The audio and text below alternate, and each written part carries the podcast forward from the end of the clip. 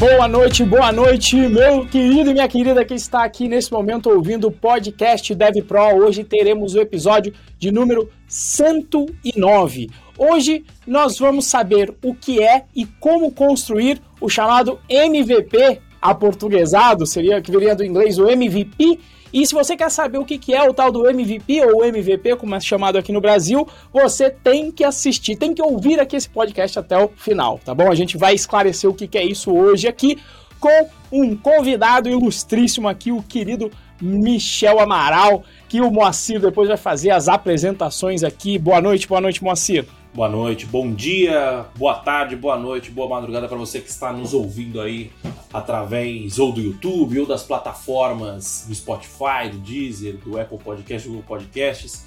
É, seja bem-vindo a mais um episódio deste podcast Dev Pro. Hoje, é, como o Renzo bem falou, né, o nosso tema é o que é e como construir um MVP, né? É, para quem não sabe, o MVP é um minimum, é, minimum viable product, se eu não me engano, é um produto mínimo viável, é um software, né? A gente vai falar mais sobre isso. O tema foi sugerido pelo arroba Rudy Keller Filho. Muito obrigado pela sugestão. Se você quiser sugerir um tema para o podcast Dev Pro, mande lá no Instagram do Renzo, arroba RenzoProBR, ou mande no meu, arroba Moacir Moda. E hoje nós estamos com um convidado mais do que especial, é, meu amigo, amigo de longa data do Renzo, com o Michel Amaral. O Michel, ele é CEO e founder da Designa, que é uma empresa especialista em desenvolvimento de software utilizando métodos ágeis, né? Inclusive, eu já aprendi bastante sobre métodos ágeis com o Michel. É, ele é CTO da Vic hoje, é, que é um aplicativo de exercício, né? Eu não lembro se você pode falar mais um pouco depois pra gente, o Michel. É, ele é desenvolvedor de software, ele é idealizador e organizador dos eventos Startup Valley, é, Agile Valley e Rupai Brasil, e é criador do, criador do projeto Jovem Programador, que tem como objetivo criar bons programadores através de uma cultura de aprendizado contínuo. E uma curiosidade é que ele já organizou show de, shows de bandas de música, né? Ele, ele fazia é, um forrozinho, né? Aí em Caçapava. Esse é o nosso amigo Michel Amaral. Seja muito bem-vindo, Michel. Fala Moacir, fala Renzo. Salve, salve galera. Muito obrigado aí pelo convite, por estar aqui hoje compartilhando um, um pouquinho de conhecimento com vocês. Espero poder esclarecer o que é o MVP e como não fazer produtos cagados. inclusive, inclusive tem uma vitória aí. Depois eu lembrei aqui quando eu coloquei a curiosidade nas bandas, que eu lembrei que o Michel fazia.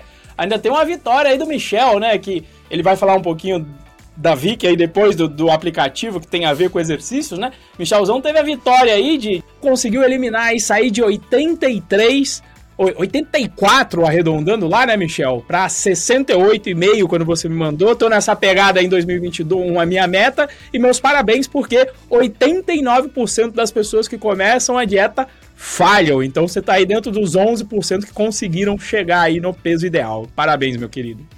Valeu, valeu. E que precisar de dica aí, só chamar que, que eu tenho alguns conselhos também nessa parte aí para poder dar para vocês aí. V vamos ver como é que ficou o MVP aí do emagrecimento, então. Vamos ver. É, exato. Isso aí. Michelzão, fala pra gente. Conta aí brevemente a sua história, rapidinho, só para o pessoal entender como que você entrou aí nesse mundo da programação e principalmente como que você entrou nesse mundo de startup, de construção de MVP. Beleza, vou tentar dar um resumido em um minuto. É, cara, eu comecei. Pode ser um é... pouquinho mais. eu, eu comecei em 96 para 97. É, na verdade, eu nem sabia o que, que era computador, programação, nada. Eu simplesmente queria terminar né, o que a gente chamava antes de, de oitava série, quando você ia para o colegial, né, que antes era chamado de colegial, que era o primeiro ano, né? E eu queria fazer um curso técnico com o único objetivo que era poder trabalhar e ganhar dinheiro porque eu não, né, não tinha uma família né, com, com, com, grana, sempre difícil. Né? Meu avô ajudava a pagar a escola, tudo. Tive escola particular, mas meu avô que pagava. E, cara, eu preciso trabalhar e ter uma profissão. E daí, na época, eu fui eliminando algumas, algumas profissões, né? Alguns colégios técnicos, tipo nutrição. Ah, não, não quero. Contabilidade, não. E tinha um tal de processamento de dados. E aí foi aí que, falou, ah, esse negócio de computador, nunca tinha visto computador na, na vida, né? Falei, ah, deve ser o futuro, né? Daí eu lembro que minha mãe falou pro meu pai, ó, você não paga a pensão dos meninos, então paga a escola do Michel. Pelo menos isso. Daí ele pagou o primeiro ano, eu fiz. Eu lembro que na época o coordenador que escolhia os caras para fazer estágio, quando as empresas chegavam lá, eu não fui escolhido, ninguém do colégio passou para fazer estágio numa fábrica em Pinda. Por coincidência, meu pai entrou para trabalhar como peão na fábrica e eu falei: ah, vê se a vaga tá aberta ainda. Tava, eu me inscrevi e passei. Já provando, então, como QI é importante aí, desde sempre, né? Desde sempre. Exato, exatamente, cara. Então, tipo, é, já fica a primeira dica aí, né? Não tenha, não, tenha medo de, de, de, de, de pedir ajuda e nem de botar as caras, né? Tipo, vai atrás, cria as conexões. Se, se tem alguém que conhece esse outro alguém, pede para ele fazer a ponte, que, que já é o primeiro caminho, né? Então foi assim, cara, o meu primeiro contato. Comecei em 96, 97, né, eu entrei. Daí fiquei em 97, 98 fazendo estágio. Daí eu já comecei a pagar a minha, minha própria minha, minha própria colégio. Comprei meu primeiro computador, era um 386. 386. E, cara, já comecei a programar já. Saí, fiz um, fiz um ano, 99, dei aula de informática, tipo em Windows, Word, Excel, Daí eu criei o curso de Delphi na época lá, fiz apostila, tudo. De lá eu continuava fazendo um programa para fora, trabalho extra, né? Já empreendendo desde sempre. Daí um cara de uma faculdade lá de São Paulo, que meu amigo trabalhava, ele trazia o disquete, eu já era ágil na época, ele trazia o disquete final de semana, eu gravava o software e ele levava. Daí eu tinha mais uma semana para desenvolver mais algumas features, na outra semana ele vinha com, outro, com o disquete, eu gravava a versão nova. Então já era ágil, sprint de uma semana.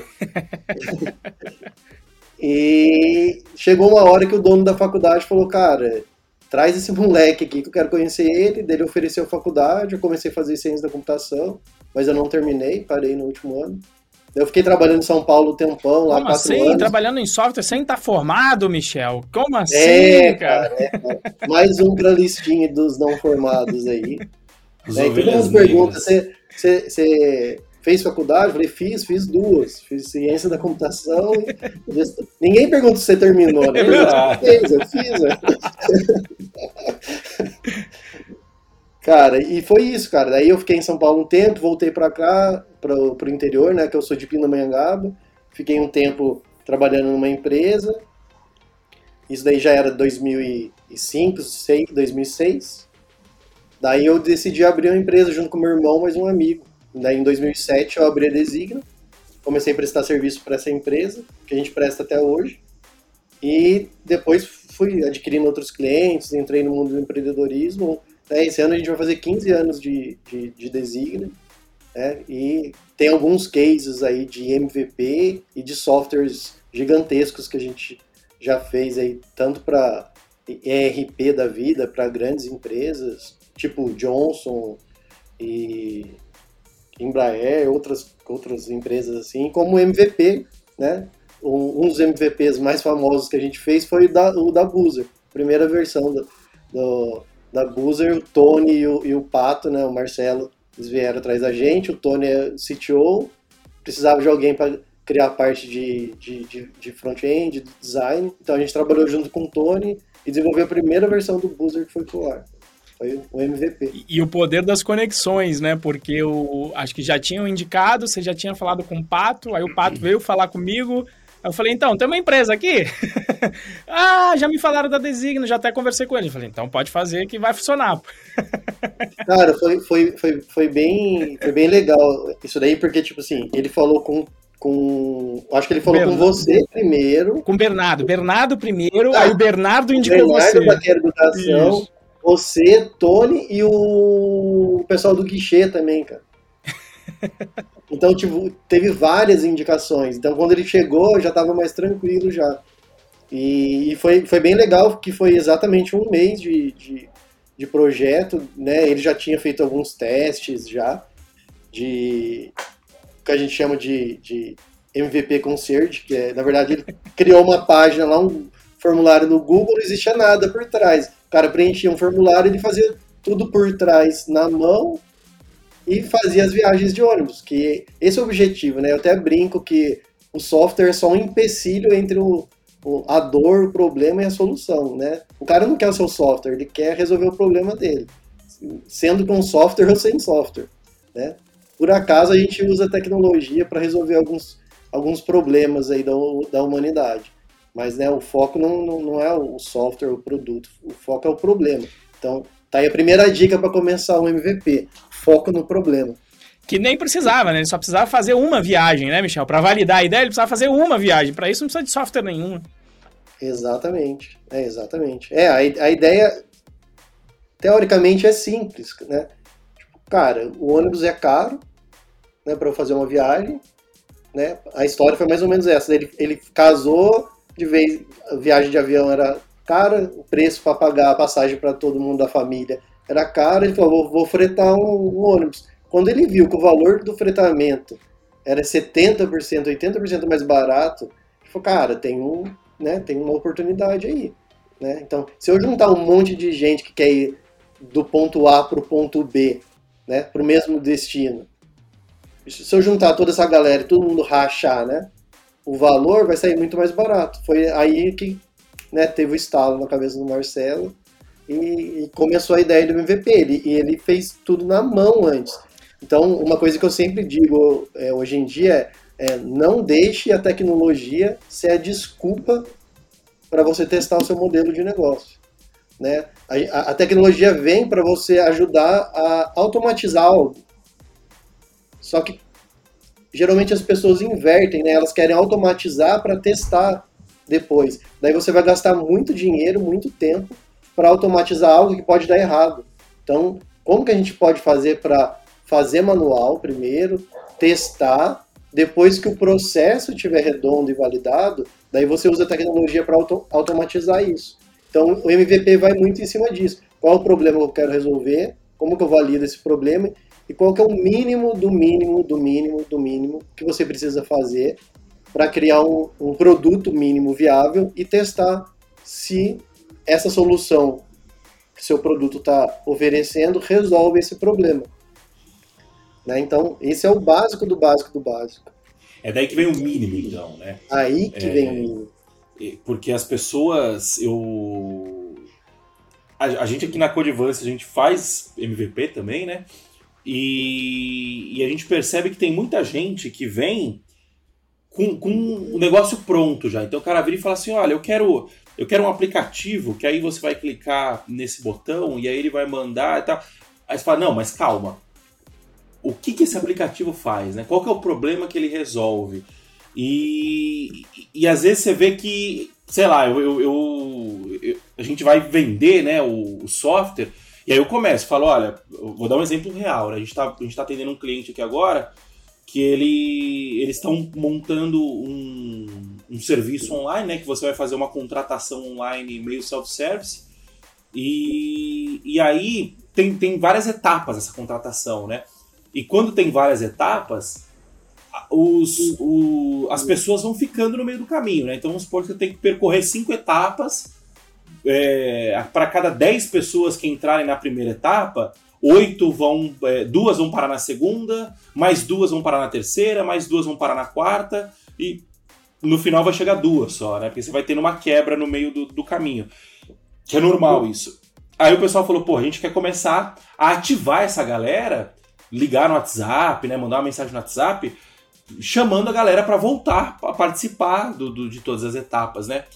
E eu falei, beleza. Vamos automatizar, né? Provavelmente já, aí, já então, aí, aí eu falei, já dispara um e-mail, uma mensagem, uma notificação. Aí pessoal, vamos, vamos plugar com, com um serviço que manda mensagem automática e tal, não sei o que. Aí eu falei, vamos. Não agora. Primeiro a gente vai montar um esquema. Se você quiser, sabe o que eu posso fazer para você? Eu monto um, um, um, CSV automático que ele vai. Você vai apertar um botão, ele vai extrair a base para você. Aí você pega esse número e vai chamando o pessoal na mão. Eu posso até colocar uma coluninha ali a mais para criar um link automático de WhatsApp, que aí facilita a sua vida, você clica antes. Agora, como você vai automatizar um processo sendo que você não sabe? É, é, o, o processo, ele só pode ser automatizado a partir do momento que ele existe, né? E várias vezes o que acontece, nesse caso desse nosso cliente, por exemplo, não existia ainda, né? É, o processo ainda não existia. Então, o processo, primeiro, ele precisa existir, nascer, ele precisa ser executado e aprimorado é, de forma manual, vamos colocar assim, para depois ele ser automatizado, né? Porque senão a gente não está falando da construção da MVP, a gente está falando da construção de um do software, produto, é, é. De, um, de um produto que, que existe esse caso, né? Existe o, o, o, o Cadu tava, tava dando um exemplo para a gente, ele falou, cara, tem pessoal de uma empresa grande me contratou para construir um software que vai é, apoiar toda a linha de produção de um, de um produto X lá. A gente não pode fazer MVP exatamente dessa forma aqui, porque os caras não têm toda essa margem, né, tal. Existe esse, esse nicho, né, esse, esse tipo de software, mas não é o caso. O caso do MVP é, um, é, é o caso onde você está, antes de tudo, validando tá uma ideia, né? Você está aprendendo, você está descobrindo, né? Se você, se você no caso, nesse segundo caso, que é uma fábrica, provavelmente eles já têm um processo Sim. que já funciona e que já está validado. Então, o que eles precisam fazer é ganhar escala e automatizar, né? Para otimizar o trabalho. Sim. Daí é uma coisa. Então, quando você está criando um produto, na verdade, você tem um monte de hipóteses.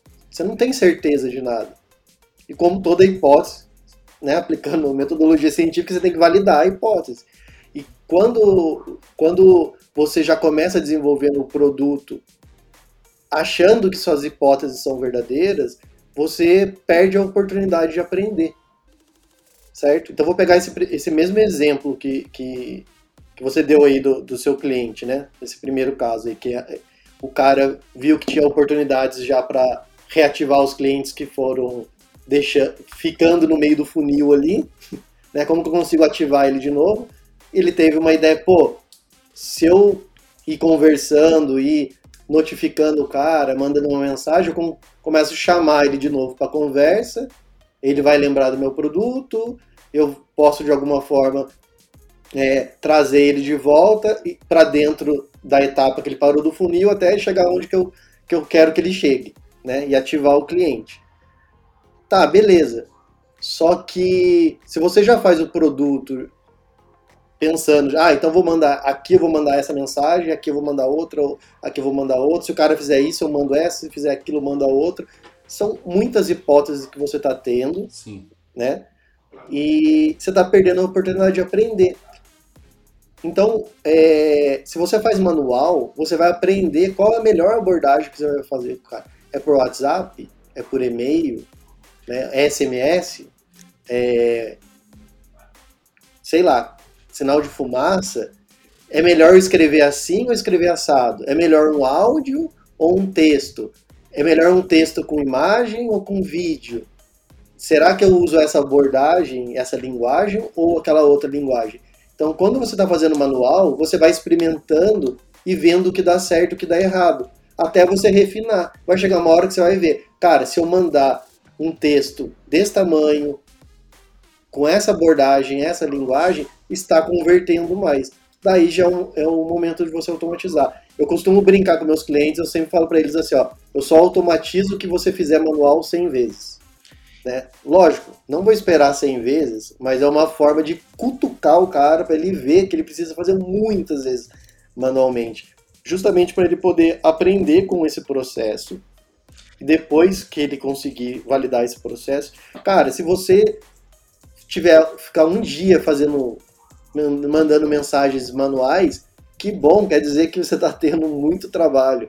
E quando você não aguentar mais fazer manual, é mais barato você contratar outro cara, um estagiário para te ajudar do que desenvolver o software. Sim. Você entendeu? É muito mais barato você fazer manual, contratar uma pessoa e Lógico, abre margem de erro, tudo, mas você está no momento de aprendizado quando você está fazendo um produto. Então, não faz sentido você achar que todas as hipóteses estão certas e já ir criando o produto do jeito que você acha que, que, que deve ser. E é curioso, né? Porque o pessoal às vezes não tem. Como o pessoal fala, não, software, ele barateia o preço de tudo, ele barateia justamente o que você falou, em escala, né? Quando você tem que fazer muito da mesma coisa. Agora, se você tem que fazer pouco, fazer software é caro, porque o salário do dev é caro. E é um conhecimento Isso. muito específico que se demora a se ganhar, né? Então vai sair caro. Eu lembro que logo depois da nossa Acho que a, a, vez que eu te apresentei o, o, ao Moacir, que a gente conversou primeiro online, depois fizemos lá um churrasco lá na, na chácara uhum. da minha mãe, a gente foi conversar justamente com a cliente, falamos agora vamos, vamos botar para funcionar a metodologia do Michel, né? E aí, mesma coisa, mesma. Uma pessoa indicada também por conta da minha faculdade, a namorada dele, inclusive, estava com um processo de fazer um e-commerce de vegetais orgânicos, etc. Fez a, ela fez a página do Wix, do Wix, tava vendendo já as primeiras, as primeiras frutas, tá? A gente falou, não, vamos fazer uma reunião pra gente validar tal. E quando ela veio, ela tinha um, um background de, de gerente de produto, e ela já veio com tudo pronto, fazer login com senha XP, ela já veio com tudo pronto. E aí na parte do pagamento, histórias. é, com histórias, todas as histórias já bem definidas, etc. E a, a forma de pagamento. Ah, a forma de pagamento vai ser recorrente. Ué, mas é que você colocou na página do Pix, ela pagava por, por pelo que ela comprava. E agora você vai colocar a recorrente? Tipo, você não testou a recorrente. Você, você tá querendo mudar a hipótese quando você vai mudar o produto. É, é, é a fórmula para dar errado, né? E aí a gente falou, ah, mas mas, ah, eu, eu vi aqui a empresa que faz mais barato, etc. Eu falei, não, você não tá entendendo. Eu não quero fazer o software. Se você quer fazer o recorrente, primeiro faz o recorrente via Wix te mostro como fazer um plano aqui no, no, no, no PagSeguro da vida recorrente. Você coloca o recorrente para funcionar e aí depois a gente conversa. Quando você começar a ter problema de não conseguir atender as pessoas pelo Google Forms, pelo WhatsApp, quando você já. Que aí a gente colocou até várias questões, porque ela tinha também uma etapa de recolher o lixo orgânico ainda da pessoa. A gente, pô, você já tá com essa logística pronta de recolher o lixo das pessoas, já resolveu o problema de última milha quando você tiver 15, 20 pessoas? Faz primeiro isso e quando, sabe, normalmente vai arder, o teu gargalo não vai estar no software, o teu gargalo vai estar na tua logística de recolher, de recolher esse lixo inteiro. Então, Primeiro vai lá, faz, sabe? Quando você tiver resol... coisa, gargalo resolvido e validado, como é que você vai resolver o problema também da coleta do lixo? Aí a gente faz um software, né?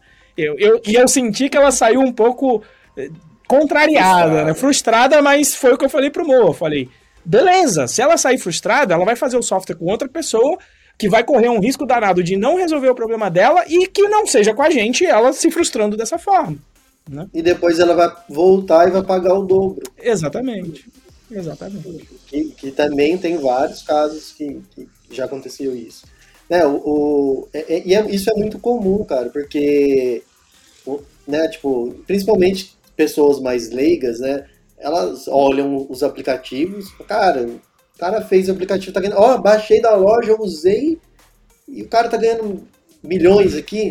Só que as pessoas esquecem, né, cara? Faz quanto tempo que o, o Instagram foi desenvolvido? Né? Ele não desenvolveu colocar na loja pronto, ficou dormindo em casa.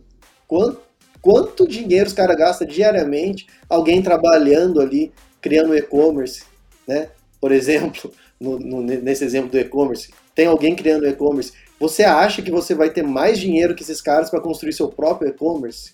Usa um e-commerce pronto, cara. Na hora que você tiver resolvido os problemas de logística, de entrega, satisfação do cliente, entregando o produto tudo certinho, estoque, cara, é muita coisa para você resolver. E se tem uma plataforma pronta, usa a plataforma pronta, não tenta criar a sua logo de cara. Quando você estiver vendendo muito e daí, tipo, essa plataforma não não te atende mais e você está ganhando muito dinheiro, daí talvez seja estratégico para o seu negócio você desenvolver sua própria plataforma, né? É, então, tem, tem esses casos, né?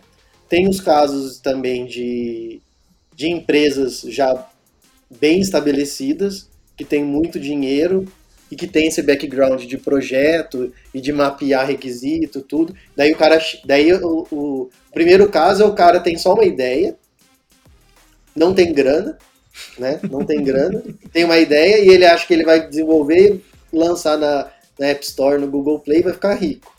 Aí você tem que. E vai te dar né, os 10% depois que isso acontecer, né? É, e geralmente esse perfil de pessoas né, não tem noção de tecnologia, ele tem só uma ideia e ele vai, ele vai ir atrás de alguém para falar, eu queria fazer uma parceria. Quando vem com essa, quero fazer uma parceria, eu já fujo já. né? A parceria é você desenvolve, né? E daí eu vou vender e a gente vai ficar rico, daí eu dou um dinheirinho para você. Cara, não funciona. O risco todo é em quem está desenvolvendo no começo. Né? Tipo, tem vários exemplos e vários casos que a gente já passou né, que, que foi assim. Né? O cara gastou muito, muito, muito, muita grana. No final, o produto estava muito bem feito né? e o cara não conseguiu vender, o cara não consegue vender lá na ponta, ou não validou direito a ideia, né? apesar de a gente tentar orientar, nem sempre. Né? Quando possível, tem abertura, a gente acaba ajudando e orientando os clientes. Tem o, e o segundo caso uma empresa geralmente tem muita grana, já é mais tradicional e quer ir para esse modelo de, de startup e criar um produto e, e fazer uma transformação digital. Daí o, o, problema é um pouquinho diferente. O, o cara tem a grana, geralmente traz um monte de requisito pronto, né? E daí ele quer, quer fazer aquilo daquele jeito, ele não abre espaço para experimentar, né? Ele acha que todas as hipóteses deles já, já, já estão validadas. E daí depois tem a galera que já é mais a cabeça mais aberta, já tem um background já de startup, que foi o caso, por exemplo, do, do, do Pato lá da Boozer, que ele fez tudo manual. Né? Ele fez tudo manual. Ele não fez uma viagem, ele fez várias viagens. Né? Inclusive, deu problema nas viagens, chegou a Agência Nacional de, de, de Transporte a Terrestre, a NTT. Parou, daí deu mídia, marketing, um monte de coisa e acabou ajudando ele né, a, a trazer investidor, porque deu muita mídia. Né? Ele estava quebrando o, o, o, sistema ali, né? porque são poucas empresas de ônibus que tem, que tem no, no Brasil, geralmente empresas familiares, é um cartel né, que cobra o que quiser. Então, deu mídia, só que quando ele veio atrás do Tony e daí veio atrás de, da Designa pra gente fazer o MVP, ele já tinha testado demais isso, cara. Já tinha feito muitas vezes manualmente, já tinha feito várias viagens. Então ele sabia exatamente o que ele queria. Então ele mapeou, né, junto com a gente, o mínimo do mínimo. Daí entra uma outra dica também que as pessoas acabam deturpando, né, a, a, a, o conceito das coisas. Então Muita gente hoje fala, ah, é MVP, cara, faz aí de qualquer jeito. Não, cara, MVP não é um produto cagado, mal feito. É um produto lindo, perfeito e funcionando. A única diferença é que ele tem poucas funcionalidades. É, cara, é, é, é, esse é o diferencial. Ele é um produto perfeito e funciona, só que ele tem poucas funcionalidades. É isso no final. Não é um produto mal feito, feito de qualquer jeito, com bug, com problemas. Não, isso não é o MVP. Essa é a diferença, então, na sua opinião, de um software tradicional, vamos chamar assim, para um MVP? Sim, sim. Na, na, na, na, minha concepção, sim. E aí tem lá, né? Então, como é que você, Michel? Então, beleza, já entendemos o que é o MVP, você diferenciou dele do software normal, mas como é que a gente, então, define e testa o MVP? Tá. A primeira coisa que a gente tem que ter em mente é, voltando, né, que não é software, cara, isso que é o problema. Já é, são pessoas, né? Então é, qual o problema que você quer resolver? Existe um problema? Né? As pessoas querem resolver o problema, porque às vezes é um problema que existe e as pessoas nem querem resolver esse problema. Sim. Elas estão cagando pro problema. Elas não querem resolver. Então, como que a gente con consegue testar isso de forma barata? Então, vou Vou, vou usar um outro exemplo para não ficar usando só o pessoal da Busa. É, tem um pessoal que é, inclusive é de Pindamonhangaba e eu estava dando mentoria para eles. Né? É, até vi recentemente um post do Renzo falando que você não precisa de mais curso, que você precisa de um mentor. É, é, exatamente isso, cara. O mentor ele vai te guiar, cara. Ele já passou por vários problemas parecidos com o seu então, ele vai encurtar alguns anos de tentativas e erros e vai falar, ó, você tem essa opção e essa opção. No final você escolhe, mas você já tem um caminho já mais trilhado, né? E, e foi o que aconteceu, cara. Os caras, eles trabalhavam com reciclagem, né? Chama Você Recicla o nome da startup. E daí, com a pandemia, eles tiveram que mudar um pouco o modelo de negócio deles. E daí eles começaram a atacar caçamba. Caçamba de entulho. Sim. Daí eles ah, fazer um app para caçamba de entulho, o cara pega, pede um app, pede a caçamba, marca o horário, não sei o que lá, recebe orçamento. Daí eu falei, tá, qual que é a dor que o cara quer resolver? Daí foi, não, sei que não, mas esquece funcionalidade, a gente não tá falando de software. Imagine você como pessoa, né? Tem vários perfis, né? Ah, tem um cara que está fazendo uma, uma reforma simples na casa dele, ele está com um monte de entulho. O que o cara quer é o que eu preciso de uma caçamba aqui agora ou o mais rápido possível na frente de casa. Ele não ele não está preocupado se ele vai usar um aplicativo, se é um site, telefone, WhatsApp. Sim. Ele falou, quero uma caçamba, é a dor dele para tirar os entulhos de casa. Ele quer que magicamente a caçamba apareça na frente da casa dele e depois suma de lá o mais rápido possível. É isso, cara. E nem a caçamba, né? O problema dele é tirar o entulho de lá. Se tirar de alguma outra forma sem a caçamba, também tá válido.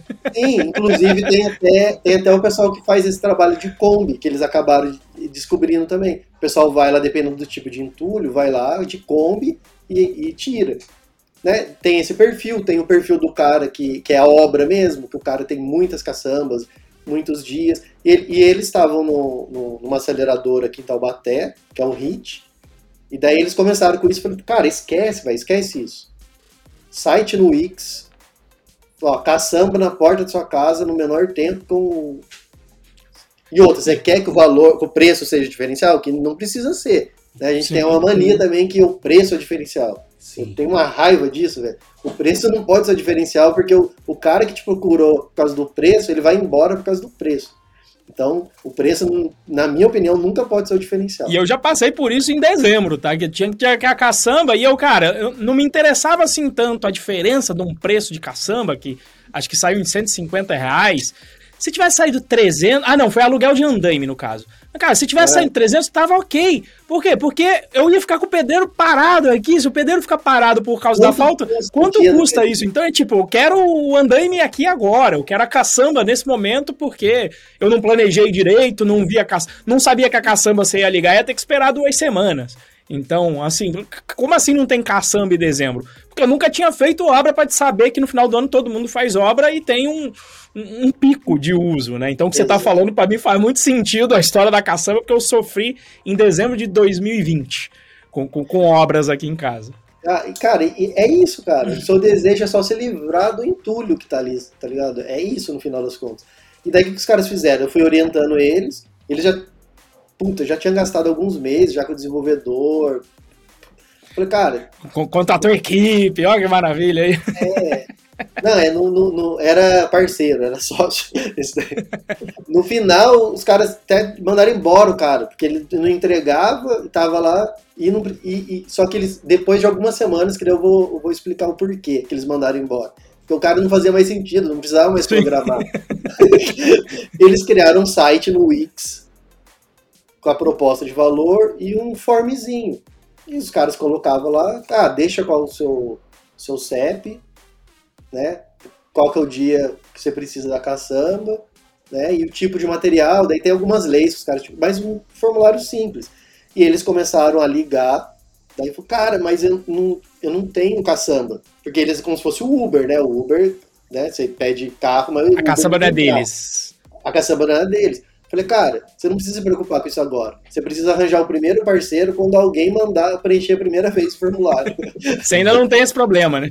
É, aí preencheram o formulário, eles ligaram para alguns caçambeiros, empresas de caçamba, conseguiram o menor valor, veio o segundo, o terceiro, foi vindo devagar.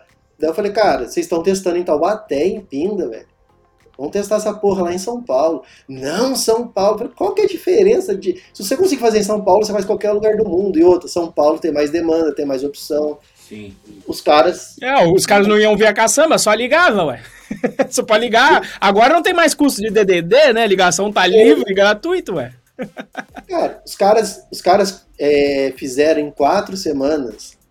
Que eu, eu fazia. Seis semanas, desculpa. Que foram três encontros. Eu fazia a cada 15 dias eu fazia um encontro com eles e dava uma, duas horas de mentoria. Os caras fizeram em três semanas 14 mil reais. Nossa.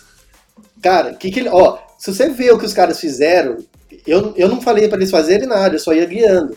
Os caras entraram no Google Maps. Google Maps, gratuito, velho. Ligava um cliente, ele entrava no Google Maps e colocava o PIN de um cliente, né? Tem como você ir salvando os mapas lá, e colocava Renzo, CEP e tal. Daí ele ligava para todo mundo em volta. os caçambeiros, as empresas, e ia colocando aonde estava a empresa de caçamba e qual era o valor de entrega daquela área. Depois de duas, três semanas, eles tinham mapeado São Paulo inteiro, velho.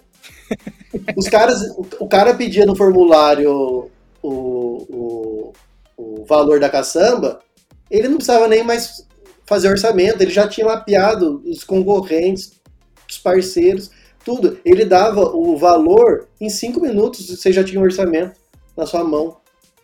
Tá ligado? Então, tipo, isso é MVP. Isso é MVP. O cara não usou nada, ele é um site do Wix que ele mesmo fez, né? Usou um pouquinho de estratégia de marketing para fazer um, um bom texto, né? Que é o, o, o copywriting, né? é, copywriting, aí do Moa aí, ó. É, um bom texto, é, um formulário. Depois eles já melhoraram do Google Forms para uma outra ferramenta que já trazia tipo um banquinho de dados lá para eles. E eles abriam o Google Maps, eles tinham mapeado, eles cri iam criando layers no Google Maps, região do Ipiranga, em São Paulo. Pum, aparecia todo mundo, cliente, se a caçamba estava entregue ou não entregue, sem escrever uma linha de código tudo usando ferramenta que já existe. Depois estava validado, daí sim. Daí agora dá para colocar num software, escalar e virar um produto. Porque já está testado. Eles testaram a abordagem, é, eles tiveram problemas. Né? Teve um caso lá que eles alugaram a caçamba e o, o cara não conseguia entregar, que era no Mercadão em São Paulo. Imagina ali perto do Mercadão. Uhum. Não entra caminhão de noite. Daí o cara, eles queriam desistir. Daí eu falei, não, velho, você, o cara, o cliente alugou, você vai ter que entregar essa porra. Daí eu, eu emprestei 200 contos pros caras, para ele, eles, vocês vão lá em São Paulo e vão tirar é, a bunda do prédio, que é uma das coisas que tem nos livros de startup, né? Tira a bunda da cadeira, sai fora do prédio. Né? Eles foram lá, daí viram que o, o, o cara da empresa de caçamba chegava lá, era um funcionário da empresa, tava cheio de gente, ele falava pro cara, ah, não dá pra passar aqui e ir embora. Então os caras foram lá, Ficaram esperando o cara na hora que chegou da caçamba lá, o cara tava indo embora, tum, pegaram cara do caminhão, não, você vai entregar. Foi até a porta, entregou, fidelizou o cliente e ajudou o dono do, da, da, empresa de caçamba, que era parceiro, tinha um funcionário fake ali que não queria trabalhar direito. Então, é isso, cara. Tira a bunda da cadeira e daí você vai desenvolvendo o, o produto aos poucos e vai testando. Então, tem, tem, cara, tem como fazer, sabe? É questão da gente ir exercitando. Respondi a pergunta ou volta aí a pergunta? Sim, não, respondeu muito bem. E eu concordo, eu, eu, eu tenho dois. Eu tenho dois cases para compartilhar, né? Tem um amigo meu que ele estava pesquisando algum mercado novo para entrar, tal, para começar. Enfim, ele, ele, era do, ele era do digital, mas ele começou a ver várias oportunidades, né? Ele começou. Ele, empreendedor é. Quando o empreendedor vira empresário, ele o, o, cara o cara junta as duas coisas, né? Porque ele continua com a, com a visão do empreendedor que, que chega e bate o olho e fala, puta, faz conta, entra na padaria direto, eu entro no restaurante, eu começo, puta, o cara tá vendendo tanto aqui e tal, aí se ele sai tanto e começa a fazer contra cabeça. E o empresário, que é o cara que vira e fala assim: bom, beleza, eu sei levantar uma empresa e botar uma empresa para rodar relativamente. Já fiz isso algumas vezes, né? Eu sei relativamente simples de fazer, né? É, pro cara. E aí ele tava olhando um mercado novo tal.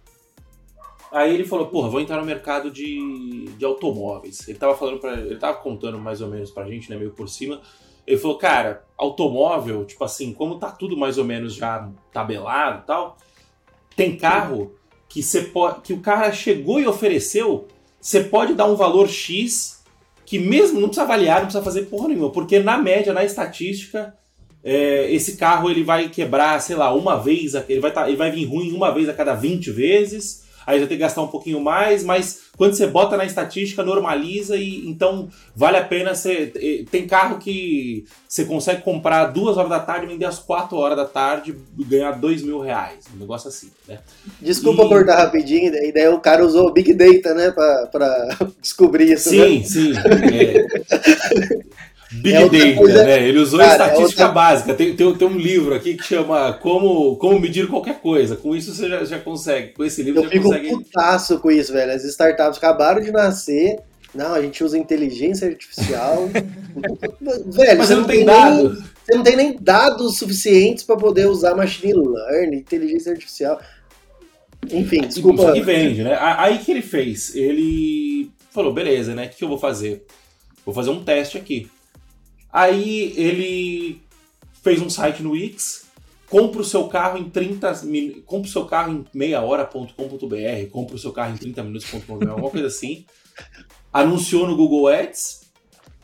E, cara, recebia lead, tipo assim, um por hora. Nesse nível, né? O que, que, que, é um lead, fez? Moacir? Só pra. Só lead, ele recebia contatos é, de gente querendo vender o, o, o, carro. o, carro. o seu carro rápido é, muito um por hora. Assim. E, e, se, e se tá interessado em velocidade, tá disposto a negociar isso. preço, né? Tá, é esse, é esse, esse, foi o esse foi o pulo do gato dele. Ele falou, cara, eu vou, eu vou pegar um cara que eu vou oferecer baixo ele vai comprar e eu ofere e ele vai aceitar. E eu oferecendo baixo, eu tenho margem para poder consertar, para poder fazer o teste depois, para poder fazer o check-up depois, tal. Beleza, começou a entrar, entrar formulário, começou a entrar gente querendo vender. Aí ele começou a, montar um, uma rede de contatos com a galera que compra, né? Porque geralmente essa galera, o cara, às vezes o cara vai vender no, no, no Web Motors e ele vai demorar uma semana, vai ter que ter o trabalho de vir visitar e tal, não sei o quê. Quando você pode vender para um revendedor e aí você ganha menos, hum, só que pelo giro, giro, como o giro foi mais rápido, você tá ganhando mais né, no fim do dia. É um mercado isso, né? E aí o que ele fez? Ele montou uma lista de transmissão no celular dele, sei lá, com 50 revendedores, 100 revendedores. Toda vez que chegava um cliente novo, ele disparava para a lista de, de transmissão. e os caras sabiam que estava numa lista de transmissão e meio que rolava um leilão quando o carro era bom. Então, tipo, o cara virava e falava assim: olha, não, eu pago, sei lá, chegou um HB20 aqui. Eu pago 30 mil nesse HB20. Não, não, 30,500. Tem alguém fazendo um preço aí melhor? Se tiver, eu cubro. e o cara pegou e colocou o negócio para rodar. Você entendeu? Ele foi, ele foi pensar em montar loja, em, em comprar, é, em começar a comprar estoque, em começar a, a alugar ponto, reforma, funcionário e tal. Bem depois, bem depois. Aí quando ele começou a montar a loja, aí veio a pandemia, aí ele não, não sabia o que, que ia fazer e tal. E ele falou, cara, na hora não tinha muito dado para tomar decisão, eu ia ter que manter o negócio fechado não sei por quanto tempo, o negócio ia ficar, ia custar, sei lá, 30, 50 mil reais por mês fechado, não sabia quanto tempo ia durar.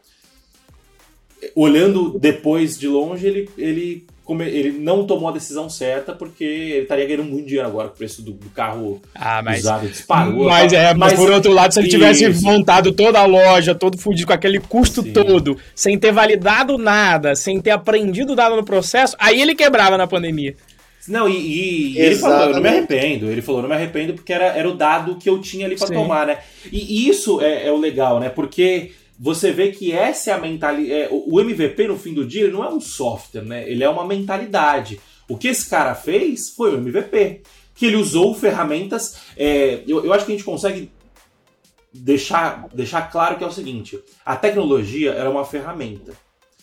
Hoje em dia, existe muita tecnologia é, que é praticamente pronta já. Você entendeu? Que é, que é cara, você tem é, ferramenta, você tem o webhook que você pluga o formulário numa planilha de Excel. Você tem o Integromat, que é um cara de automação que você consegue fazer um fluxo, desenhar um fluxo. Qualquer pessoa que tenha. É, saiba ler. Que, que saiba, que, que, tem, que tenha. Algum traquejo, de, um traquejo na internet. Tra, isso, traquejo é a palavra que eu estava procurando. O mínimo, toda pessoa que tem o um mínimo de traquejo na internet vai sentar vai é, bater um pouquinho de cabeça, mas vai conseguir montar, né? E o segundo exemplo que eu queria dar somos nós, Python Pro. A gente começou a Python Pro, o Renzo começou a Python Pro, né? Como um não MVP, né? Ele, mas, mas tinha, tinha os motivos dele, ele, ele o, o curso, ele, ele, acabou usando a construção da plataforma como, como o case do curso, né? Para ensinar e tal. Só que aconteceu, quando eu, quando eu entrei na Python Pro no, no finzinho de 2019, a gente fazia tudo no código. Então, tipo assim, precisava lançar, precisava colocar uma, uma página de captura é, e aí fazia, no, fazia lá no Django. Precisava fazer, sei lá, uma página de, de não sei o que e, e fazer lá no Django. E, cara, demorava, mas demorava. E, e ficava feio, porque é dois engenheiros tentando fazer o negócio. E aí, beleza, né? E, e aí eu fui sentindo, né, o, no dia a dia, eu fui sentindo o peso do, do, da demora em. Por mais que nós sejamos programadores, né, eu não estava vestindo o papel de programador, eu estava vestindo o papel de, de marqueteiro e o Renzo estava vestindo o papel de professor, estava vestindo o chapéu de professor. É, então, eu comecei a sentir a dor da lentidão de ter que depender de um programador, mesmo que fosse eu, no caso, para fazer algo básico, que a única coisa que você precisa é criar uma página e mudar o copy da página para testar Isso. se o texto vai, vai performar melhor do que o texto anterior, ou Aí se mudar alguma posição da página de captura. Coisa simples assim, né? É que a gente fez. A gente foi saindo aos poucos, né? Então, primeiro página de captura, páginas no geral, assim, a gente já não usava mais a plataforma. Landing page, né? Ia Fazia, o, é, contratei um serviço, um WordPress com um Elementor que vinha junto, gasta 50, 60 reais por mês e tem o Elementor é arrasta e solta, né? Qualquer pessoa consegue. Não é nem uma hora, ó, você pagava por mês o que, não, que você não pagaria em uma hora de um exato, talvez. Exato. Aí beleza. Aí todo mundo reclamava que a plataforma era feia pra cacete, e todo mundo com com, razão, razão, com né? razão. É, aí beleza, segundo passo, saímos da nossa plataforma, fomos para a plataforma, fomos uma plataforma de mercado. E o detalhe, a gente programou, programador, a gente falou, aí eu falei, Moa, se a gente for manter isso aqui, justamente o que o Moa falou, né? Chapéu de marqueteiro, chapéu de, de, de, professor aqui, né? Então, na hora que eu falei, putz, se a gente tiver que manter o site, a gente vai ter que contratar programador, e a gente sabe quanto tá o salário. Exato. Eu não quero ter essa equipe, melhor contratar uma plataforma de terceiro que vai pagar 200 reais por mês para ter uma plataforma de um terceiro, e ele que, ele que dê lá a manutenção, ele que tem a equipe de desenvolvimento para tocar a plataforma, né? Então, e, e, ele é especialista nisso, né? Porque ele só faz plataforma. A gente, qual que é a nossa especialidade? A nossa especialidade é formar programador. A nossa especialidade, beleza, né? Eu e o Renzo somos programadores, a gente tem também a especialidade, a expertise de desenvolvimento de software, mas a gente não está vestindo esse chapéu aqui e é importante isso. E eu já vi players gigantes, que eu não vou citar o nome porque não, é, não seria elegante da minha parte, players gigantes, gigantes do, do mercado, né? Obviamente comparado a gente, fazendo, é, desenvolvendo software na unha, desenvolvendo página de captura na unha. Que eu olhei e falei assim, meu Deus, por quê? Porque, por mais gigante seja, os donos são programadores, né? E aí o programador tem aquele comichão de. É, de, de, eu que fiz, né? Isso, de desenvolver software. De... Nossa, ele, ele se orgulha, ele se orgulha, deu trabalho, aí ele se orgulha, deu trabalho. Isso. E eu, e eu tô fazendo meia culpa, porque volta e meia a gente cai nessa, né? Como esse caso Não, por, por, exemplo, tem uma coisa que é nossa ainda, que é o meio de pagamento, o, a página de pagamento, né? O, o, o checkout, check né? É, a gente não, não trocou. Eu, eu, assim, se eu pudesse escolher sem nenhum, down, sem nenhum prejuízo, né? Eu escolheria ter largado isso faz tempo, porque toda vez tem que fazer um checkout novo, aí tem que chamar o Renzo, ou eu tenho que ir lá e meter a mão na massa tal. É, mas por decisões estratégicas a gente não, a gente ainda não trocou. E, e, o mais importante é isso, né? Que a decisão é estratégica. Então, é, tem um, tem um motivo por trás. Por mais que vocês saibam Exato. que se vocês trocarem, vocês vão ter um ganho.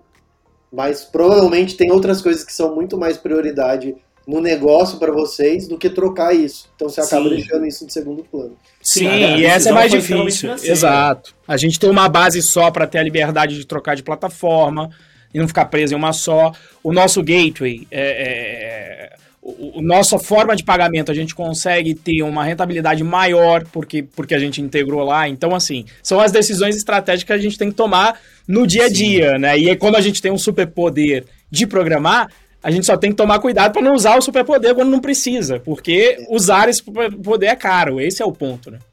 Agora, vou dar um outro exemplo, desculpa, Michel, te cortar. É... Eu, eu venho programando software cada vez menos, né? É... Volta e meio eu até programo alguma coisinha aqui só para matar a saudade. Mas em compensação, sabe o que eu programo pra caramba hoje? Script. Do quê? De ficar de ficar levando dado de uma plataforma para outra, de ficar é, cruzando planilha, pega uma planilha aqui, traz o dado daqui, põe para lá tal. É, e eu, é, poderia ter uma crise, né? Tipo assim, putz, olha que programador que eu sou, né? 10 anos de programação depois, agora eu fico fazendo esses scriptzinhos que qualquer um faz, né? Tal. E não, justamente o contrário. O, por eu ter essa mentalidade MVP, vamos dizer assim, e ter a habilidade de programar, que eu, eu, eu faço um script muito rápido hoje em dia, é, eu consigo tocar uma área de marketing, eu e mais uma pessoa só, hoje em dia. Um, um, um, uma estrutura de, de, de campanha grande, tipo assim, investimentos altos em publicidade, a gente toca eu e mais uma pessoa só, porque roda, porque é a mentalidade, né? Então, é, agora eu vou passar, porque você é o entrevistado e eu estou falando mais com o Homem da Cobra. É, passando para você agora, você acha que o MVP, que, que é isso, é, não só o MVP, né, mas vamos colocar que é o tema aqui, você acha que isso é muito mais uma mentalidade do que, um, do que tecnologia em si? Sim, acredito, porque é, inclusive você não, não precisa é, desenvolver nada. Né? A primeira coisa que você tem que mudar é a forma de pensar, né? E é difícil, cara. É, é, é difícil. Parece que é, que é fácil, né? Não, é, MVP é o quê? Fazer menos coisas. Só que você fazer menos coisas é simplificar. É você ter que escolher. E quando a gente tem que escolher, a gente acaba entrando em conflito, porque é difícil você tomar decisão. E quando você está fazendo um projeto, né, independente do tamanho do projeto, pelo menos a abordagem que a gente usa, é uma abordagem eterna de MVP todo dia a gente está tomando a decisão de qual é o melhor passo que a gente vai dar. Você entendeu? Então, você tem que ter a visão do todo, onde você quer chegar, daí você pega e fala, beleza, tem um todo. Aonde que eu vou conseguir é, extrair mais valor? Ah, se eu começar por aqui, que pode ser um script, igual você falou. Então, vou automatizar isso daqui. E depois você continua fazendo coisas manuais. E daí você vai testando, experimentando e vai incrementando. Quando você é um programador, igual você falou, você consegue tomar essa decisão. Ah, vou fazer manual mais algumas vezes. Não, agora eu já fiz muito manual. É muito mais rápido fazer um script aqui. Quando o cara não tem o background de tecnologia, ele vai acabar tendo que fazer manual mais vezes. Certo? Então, é muito da mentalidade. Eu costumo dizer para os clientes, até para o pessoal da minha equipe, quando a gente está conversando, o seguinte: quando você estiver conversando sobre um produto, né, sobre o MVP que seja. E se você perceber que a galera tá super mega empolgada, dando risada, feliz, eufórica, você tá no lugar, você tá indo pro caminho errado, cara. Porque geralmente a gente tá assim quando a gente tá no mundo da, das ideias, no mundo da imaginação. E é legal pra caralho você criar e inventar coisas. Nossa, vamos fazer isso. Nossa, e se fizer aquilo? E daí o outro já emenda com outra ideia, outra ideia, outra ideia, outra ideia. E você começa a ficar empolgado e todo mundo eufórico, com muitas ideias, e daí coloca mais essa funcionalidade. E se a gente fizer aquilo? Não só uma mensagem, não. A gente pode mandar um push notification, que pode estar integrado com a ferramenta tal, que também manda um SMS, e o cara pode escolher se ele quer ou não receber notificação, e se é por WhatsApp, SMS ou sei e-mail, e daí você começa cada vez a colocar mais coisas e dar mais opções. E quando você tiver eufórico assim e todo mundo alegre e feliz, você está no, no, indo para o caminho errado. Cara. Porque a gente tem que, resolver, tem que pensar um passo atrás. Qual é o problema que eu quero resolver? Né? Isso tem que estar muito claro. E ninguém gosta de conversar sobre problema, sobre dor, o que está doendo, né? qual que é a causa raiz, o que, que eu quero resolver, usar a técnica dos cinco porquês, né? Eu sempre falo, se você está fazendo alguma coisa e você não sabe responder o porquê que você está fazendo, já está errado, por menor que seja o que você esteja fazendo. Você tem que saber o motivo por trás das coisas. Então, é, uma dica, né? Procure sobre os cinco porquês, que é uma ferramenta para achar a causa raiz das coisas. Você vai acabar encontrando o problema. E quando você encontra o problema, ele está tão claro que te abre um leque de opções e de soluções. Daí você pode escolher o melhor caminho. Ah, eu vou por aqui que é mais rápido, por aqui é mais barato, ou por aqui é mais caro e é mais rápido. Então você começa a abrir um leque é, de opções, né? Para ficar um pouco, um pouco mais concreto. Né? Vamos abstrair tudo que a gente já conhece de ferramentas uh, no mundo que a gente usa hoje, mas vamos fazer um exercício seguinte. É, Eu quero resolver o problema de comunicação, porque eu tenho amigos e familiares que estão em outros países, em outros estados, em outras cidades, e eu quero me comunicar com eles. O que, que eu poderia fazer para resolver esse problema? Qual é a dor? Eu preciso conversar com pessoas que não estão fisicamente no mesmo lugar. O que, que eu posso fazer? Vai, fala alguma coisa. Ah, perdão, achei que estava sendo retórico. Tô aqui não, não, é. Para con conversar hoje em dia com as ferramentas que a gente tem? Não, não, porque, pode porque... até esquecer de ferramenta. Se fosse para criar algo, vai, vai, a gente está criando algo. O que, que dá para a gente criar que resolve esse problema? De conversação com pessoas diferentes em diferentes lugares, é que eu já, já venho na mente de usar sempre o que tá, tem pronto. Aí eu já ia criar um grupo no WhatsApp, um grupo no, no, no, no, no Telegram e pronto, acabou. Então o problema está resolvido, com as ferramentas Beleza. que a gente tem hoje, né? Sim, o problema está resolvido. Agora, isso é um pensamento MVP num pensamento não MVP, o cara falou, cara, vamos criar um aplicativo, que tudo é aplicativo hoje em dia, né? Sim. O cara pode mandar uma mensagem. Só que o cara não vai parar aí. Justamente porque ele já tem referência de outras coisas. Sim. Então não é só uma mensagem. Porque se fosse uma mensagem, o SMS já teria resolvido.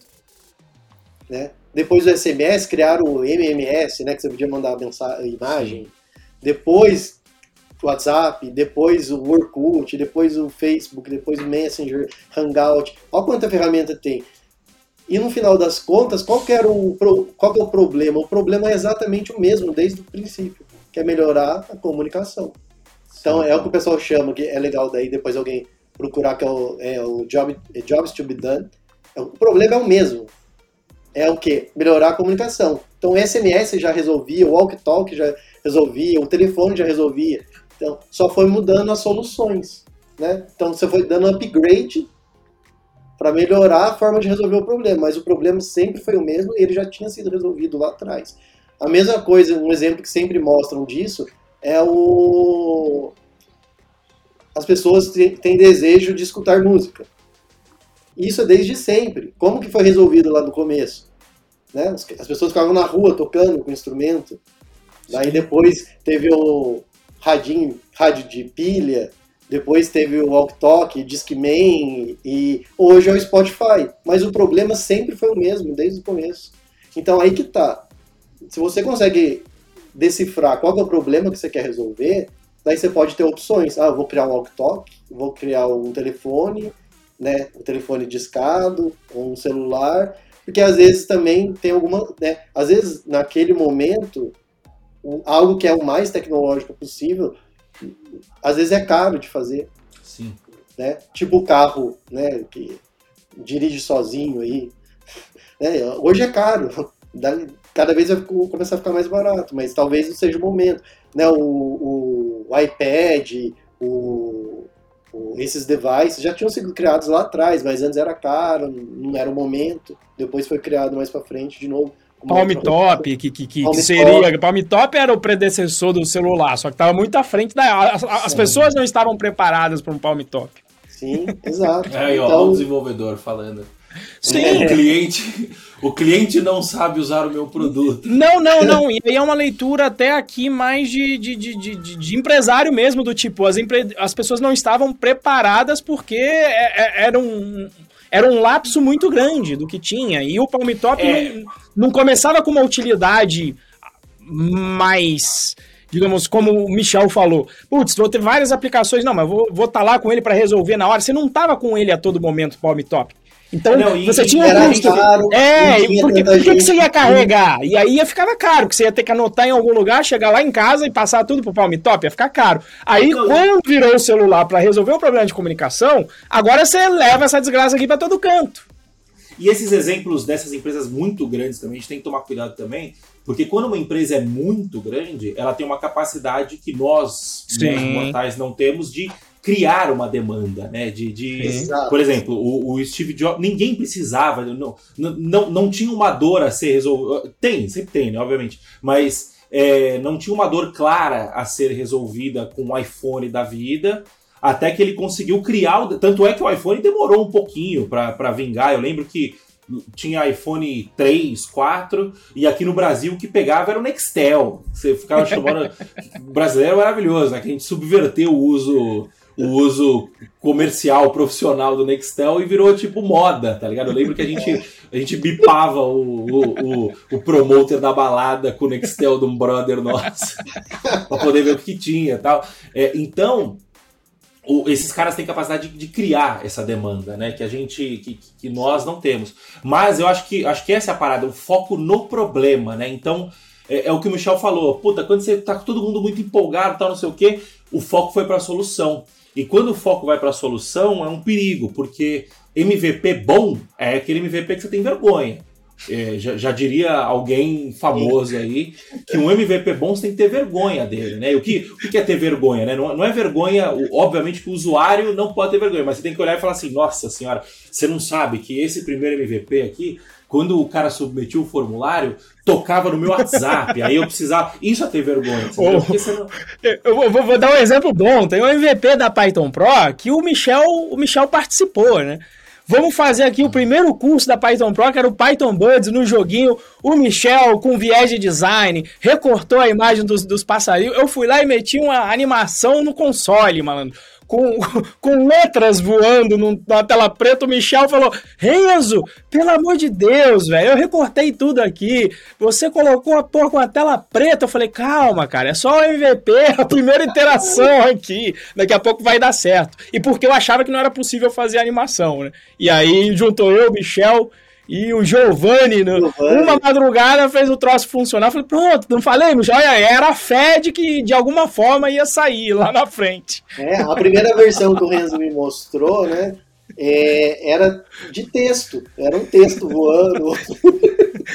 falei, calma, vamos dar uma melhorada disso aí. Mas aí que tá, cara, ele testou a jogabilidade, né? Tem os ângulos, não sei o que lá, que o, tem um cálculo que o passarinho, sei lá, o porco, sei lá, vai voar, que vai bater e tal. Então ele testou todas essas coisas primeiro. Cara, legal. Então a dinâmica estava ali funcionando.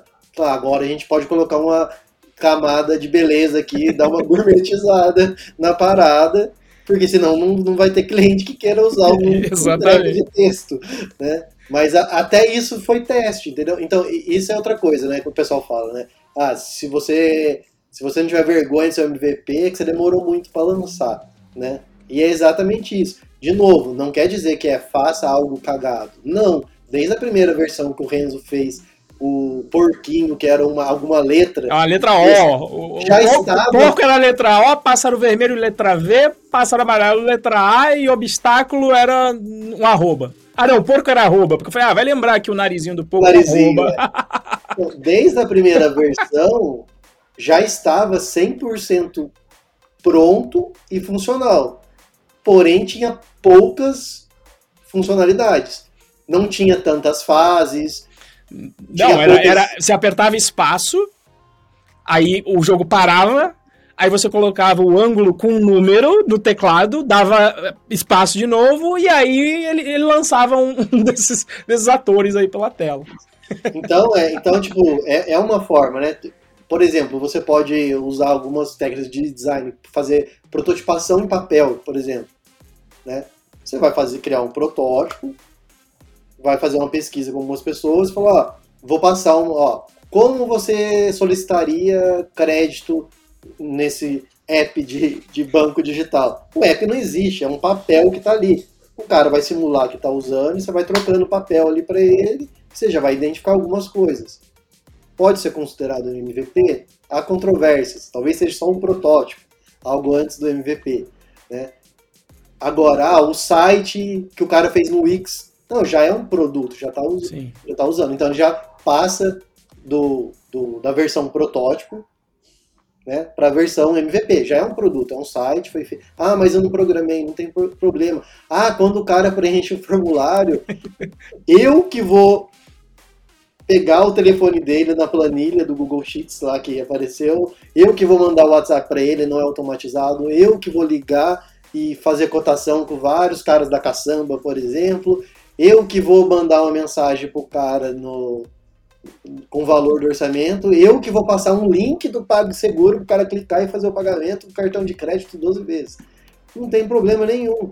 Né? Esse que a gente fala que é o MVP Concierge, né? que é o, o que tem só a cara, o cara pede e ele não sabe ou também, às vezes o pessoal chama de mágico de Oz, né? Ele pede e acha que é um produto pronto. Ele pediu, depois ele vai ter o que ele quer na frente dele, mas por trás ele não sabe que tem um monte de gente trabalhando manualmente. Tem um vídeo que é do Waze, eu acho que é do pessoal do Porta dos Fundos, que mostra lá. Sim, muito bom.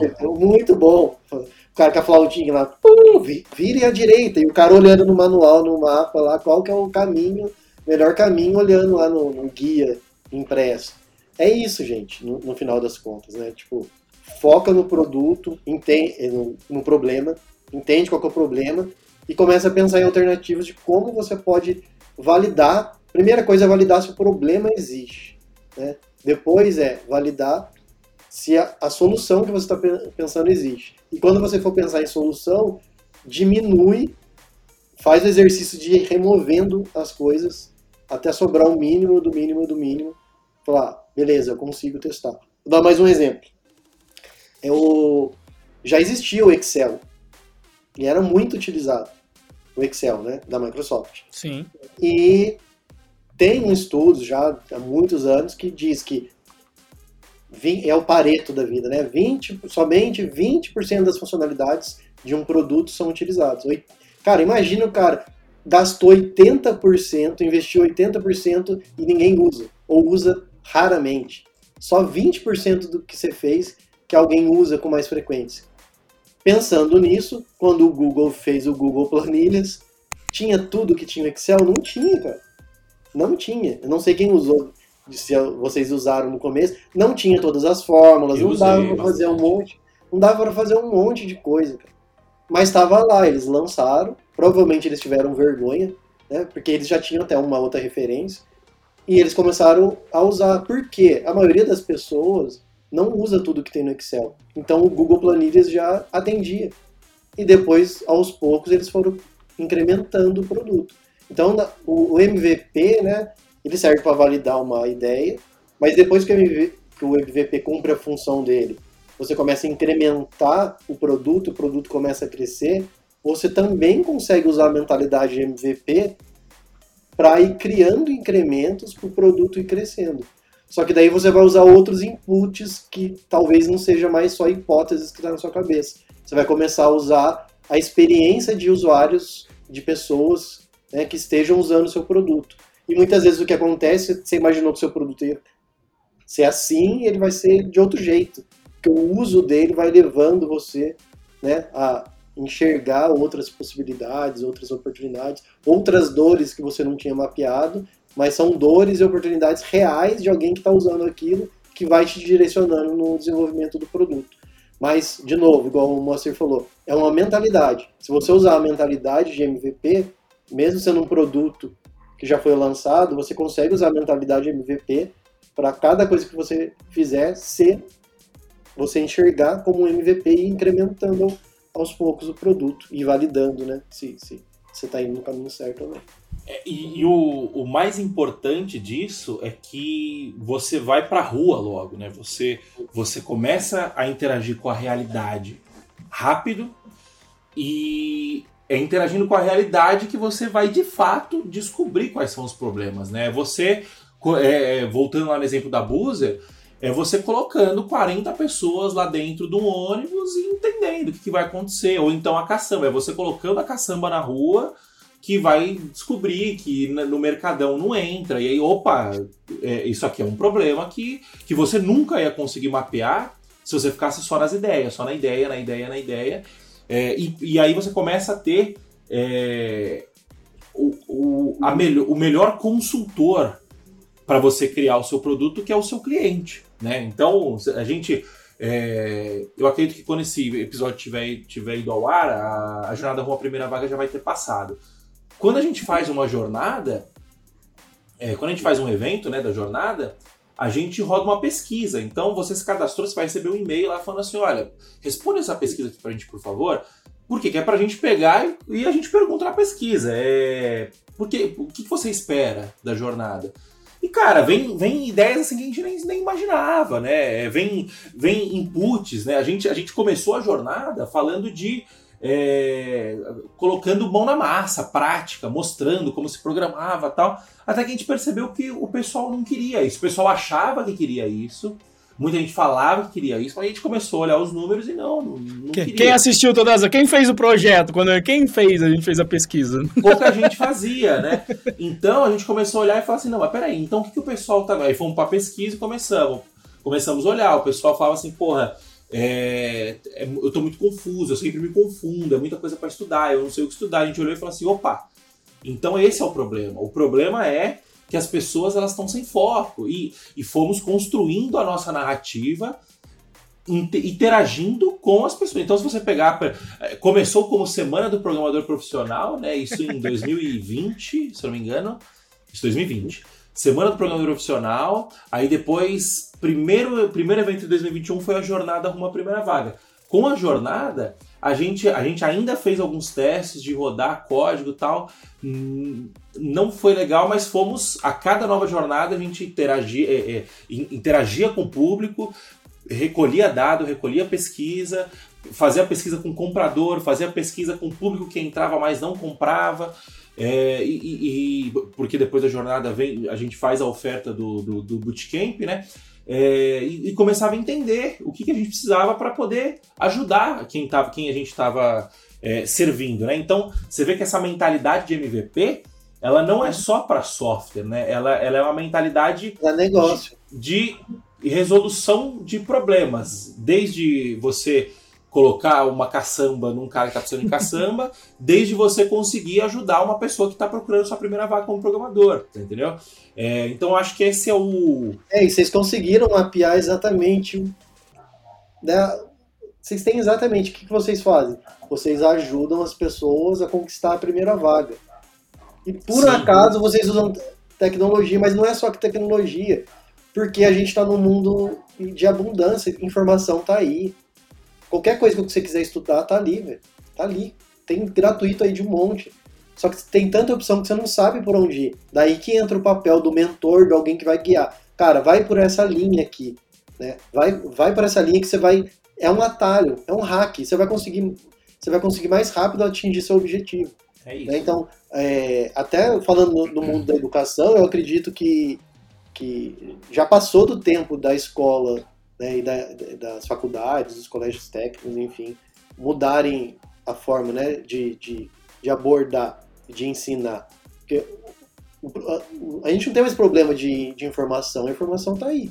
Então a gente precisa de alguém para guiar. Então eu, eu, eu, enxergo assim, no meu modelo de, de, de escola, concepção de escola para o futuro, é o professor ser um facilitador dentro da sala de aula. Que ele vai guiar os alunos. Né? E, e, e, cada aluno vai ter um jeito diferente de guiar e vai ter seu próprio, próprio ritmo. Né? Não tem como enfiar todo mundo dentro, de uma sala, sentado, e passar a mesma matéria igual para todo mundo. Ninguém, as pessoas não progridem da, da mesma forma. Né? É uma das poucas profissões que se fosse congelado os professores há, há uns 200 anos atrás, sei lá quantos anos atrás, descongelasse agora, ia estar tá igual o cara lá na frente explicando no, no quadro lá. Não é isso mais, cara. A informação tá aí. Então, tipo, eu acredito muito nessa abordagem que vocês estão fazendo. Sou super fã, né? Tipo, a gente é amigo, mas não é só pela amizade, não. Mas esse trabalho que vocês fazem aí hoje de, de mentorar os alunos, e de novo, não é a programação em si. Vocês conseguiram compilar tudo que precisa. É um framework, uma linguagem só, né? E foco, cara. Foco, é tudo um. Né? Tem até o livro, né? A única coisa, né? Exato. Um livro. É uma coisa só, cara. Faz isso bem feito, né? Que fazer o, o mínimo bem feito, você já está muito à frente de, de, quase todo mundo, cara. Porque o que eu consigo perceber hoje, talvez vocês tenham até mais é, experiência sobre isso que eu vou falar, é que essa nova geração aprende muito rápido, muito, muito, muito rápido só que eles não aprofundam. Então, como uhum. eles aprendem rápido, eles ficam só na superfície aqui e não tem profundidade nas coisas. Então, essa abordagem que vocês estão fazendo é excelente, cara. É uma linguagem, um framework, uma área. Ah, é back-end? Então, beleza, é Python, um framework, Django. Beleza, você vai estudar isso daqui. Você vai ficar bom pra caralho nisso, você vai conseguir seu primeiro emprego. Depois você vai expandindo. Se você usar essa mesma abordagem de uma coisa por vez, vai chegar uma hora que você vai saber coisa pra caramba. Sim. Eu uso isso dentro da minha empresa, né? Aquele projeto Jovem Programador, né? hoje a gente não tem mais tanto tempo para dedicar a ele, mas a gente ia nos colégios técnicos e nas faculdades. De novo, um modelo mental de MVP, falar, não preciso criar material, eu preciso ajudar as pessoas a criar uma mentalidade de estudar e guiar elas. Então eu ia na, nos colégios técnicos e nas faculdades, fazia uma palestra de sensibilização falando sobre mercado, oportunidades, e eu falava, ó, se vocês se comprometerem a se encontrar uma vez por semana entre vocês para estudar, a gente vai dar um, um, um, caminho, um guia, a gente se compromete a vir uma vez por mês na faculdade ou no colégio para fazer uma aula prática e ir guiando vocês. Então a gente rodou isso em várias faculdades e, e, e, e colégios e funcionou pra caramba. Hoje tem várias pessoas que eu conheço que fizeram parte desse projeto e era tudo gratuito. E o que, que a gente fez no final das contas? A gente não criou material didático, a gente usou tudo que estava pronto, existia, que estava na internet. A gente foi só um facilitador, cara, um guia. Falou, ó, vai por esse caminho. Ah, você está desenvolvendo mais por aqui? Vai por esse outro caminho aqui. Então a gente acelera e encurta o tempo da pessoa. E daí é onde que as pessoas não sacam, né? Ah, tem um monte de coisa de graça. Tem, mas não está organizado. Exato. Quem que vai organizar? Você que não tem experiência. Então você vai ficar pulando de uma coisa para outra, o tempo vai passar e tempo é dinheiro. Né? Quanto custa o tempo, né? o custo de oportunidade? Né? Sozinho você vai ficar quatro anos. Com o Renzo, em, sei lá, já vi casos aí de um mês, três meses, o cara já está empregado já, cara, né? Então, tipo, quanto que vale isso, cara? Quanto que vale isso? Algo que você faria em quatro anos, você vai fazer em três meses, seis meses? Lógico que vai depender do. Vai depender do quão disponível né, você está e o quanto você está dedicando, né? Algumas pessoas podem se dedicar mais, outras menos. Então, é, é, essa mentalidade de MVP você pode usar em tudo. Faz uma coisa de cada vez, entende o problema, valida e vai rodando esse ciclo e vai melhorando, incrementando seu produto, sua vida, né, seus estudos, seu trabalho, tudo dá para usar essa mentalidade para tudo. Curioso é que eu nunca tinha pensado no uma vaga, uma, uma área, uma linguagem, um framework como um MVP, Moa. Aí, ó. É verdade. É um... nunca tinha imaginado nisso. Só, é só um... fazia porque eu sou de focar nas coisas mesmo. é um MVP coisa... de carreira, né? É, um MVP é... de carreira. É, é, e, e, e é justamente isso, né? Porque se, se, a pessoa entra e fala assim, puta, beleza, eu quero ser programador. Se ela começa a aprender um monte de coisa e. e full stack, full stack, você é o full é, stack. Eu quero ser o full stack, ou eu quero. Eu, eu ouvi falar que tem isso, tem isso. Não, cara, aprende uma. Escolhe uma área, aprende uma linguagem, aprende um framework e vai testar o mercado. Vai, por quê? Porque você vai chegar na sua primeira entrevista e você vai perceber que você não sabe nada. Você vai falar, putz, os caras me perguntaram um monte de coisa que eu não tenho a mínima ideia do que, que é.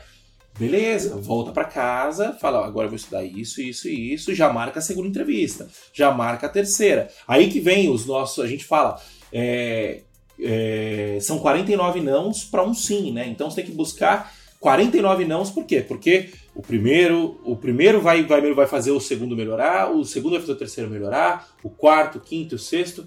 E, cara, na maioria das vezes não chega nos 50, você entendeu? Cara, por quê? Porque você vai chegar antes.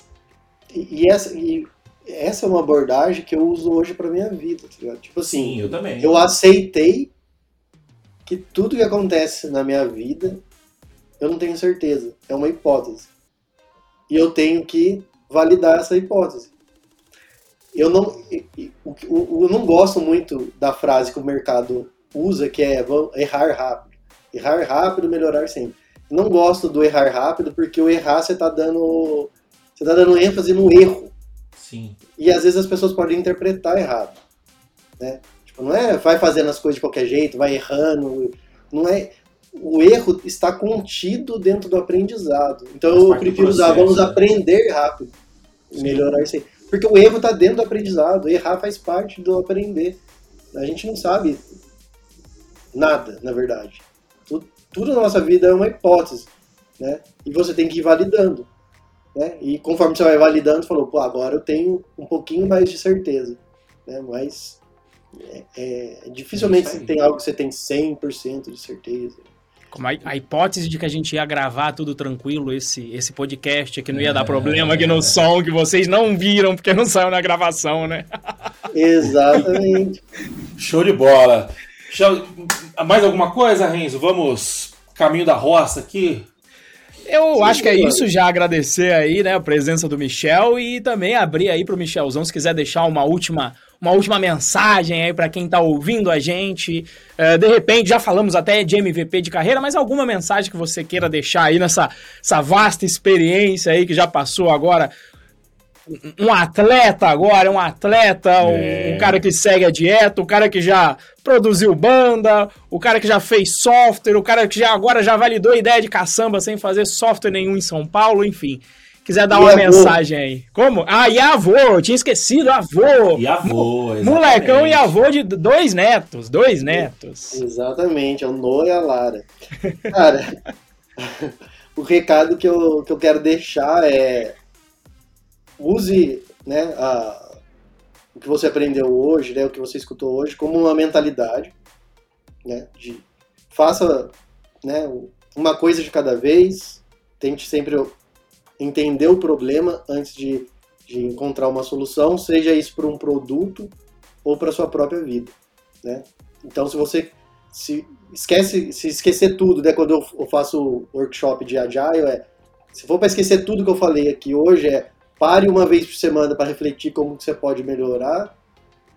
Escolha uma, uma ação para você executar, execute. Se você fizer isso toda semana, é impossível que você não melhore sua vida, seu produto, sua empresa, o que você quiser melhorar na sua vida. Então é, me, é melhorar 1% todo dia. E entender que é um processo, né? É, confiar muito mais no processo do que no acerto, né? Um foco no acerto em si, né? Sim, exatamente. É, a vida é um aprendizado, é isso no final. É isso aí, show de bola. Michelzão, muito obrigado pela sua presença, pela disponibilidade do seu tempo e pela paciência aí com todos os percalços tecnológicos que a gente teve aqui. E é isso, cara. Se o pessoal quiser te achar nas redes, qual que é, qual que é o seu arroba no Instagram, Twitter? É qualquer rede social, arroba Michel Amaral. M-I-C-H-E-L. Amaral. Michel Amaral, show de bola. E se você quiser me encontrar no Instagram ou em outras redes sociais, arroba Moacir Moda, o Renzo é arroba RenzoProBR. É, muito mais no Instagram, Twitter eu não, eu não frequento mais. É, se você quiser sugerir pautas para o nosso podcast, mande lá no meu Instagram, Moacir Moda, manda lá no Instagram do Renzo, arroba. É, e é isso, se você estiver ouvindo no Spotify, né, por favor, é, siga-nos aí no Spotify e deixe o seu, o, o, seu review aí que vai ajudar bastante. De preferência, um review 5 estrelas vai nos ajudar mais ainda, tá bom, pessoal? Renzo, é isso então? É isso, é isso, meus queridos e minhas queridas. Muito obrigado aí de novo, Michelzão, por esse episódio. Foi fantástico. E quando quiser retornar, as portas estão sempre abertas aqui. Perfeito. Valeu, Macir. Valeu, Renzo. E até a próxima. Valeu. Falou. Tchau, tchau.